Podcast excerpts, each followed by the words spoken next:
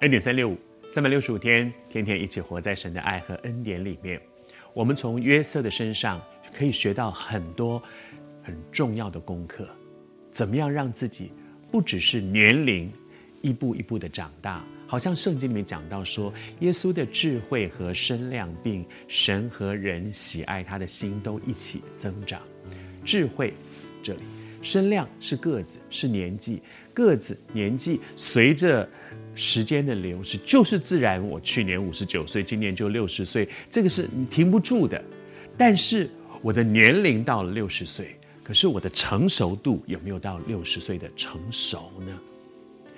上帝在约瑟的身上有一个训练计划，帮助他要很快的成熟起来，不再只是一个爸爸的心肝宝贝，妈妈的心肝宝贝，他必须成为一个。可以承担重任的大人了，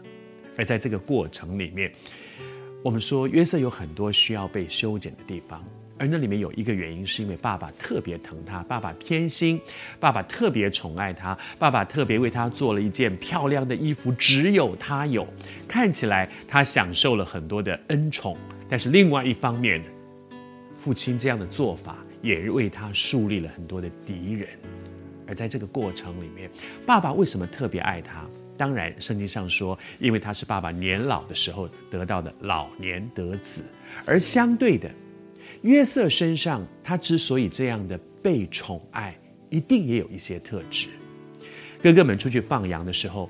以色列就是雅各，也就是约瑟的父亲，把他找来，对他说：“你来，我要打发你到你哥哥他们那里去。”而约瑟的回答说：“我在。”这里，他是一个顺服的孩子。爸爸说去哦，好，我愿意，我在这里。你叫我去，我就去。有一句话，虽然这不是圣经里面明文这样写的，但是整本圣经却看到这个真理，就是顺服就蒙福。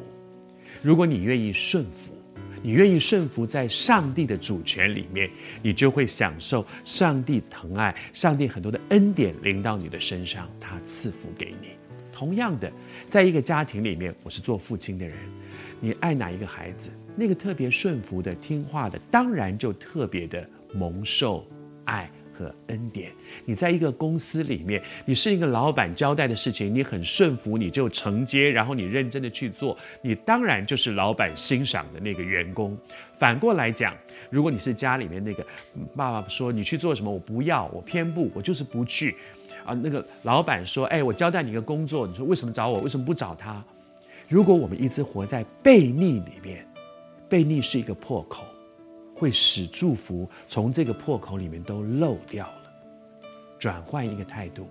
不论在家族、在职场，甚至在教会里面，做一个顺服的人，顺服会使你必定蒙福。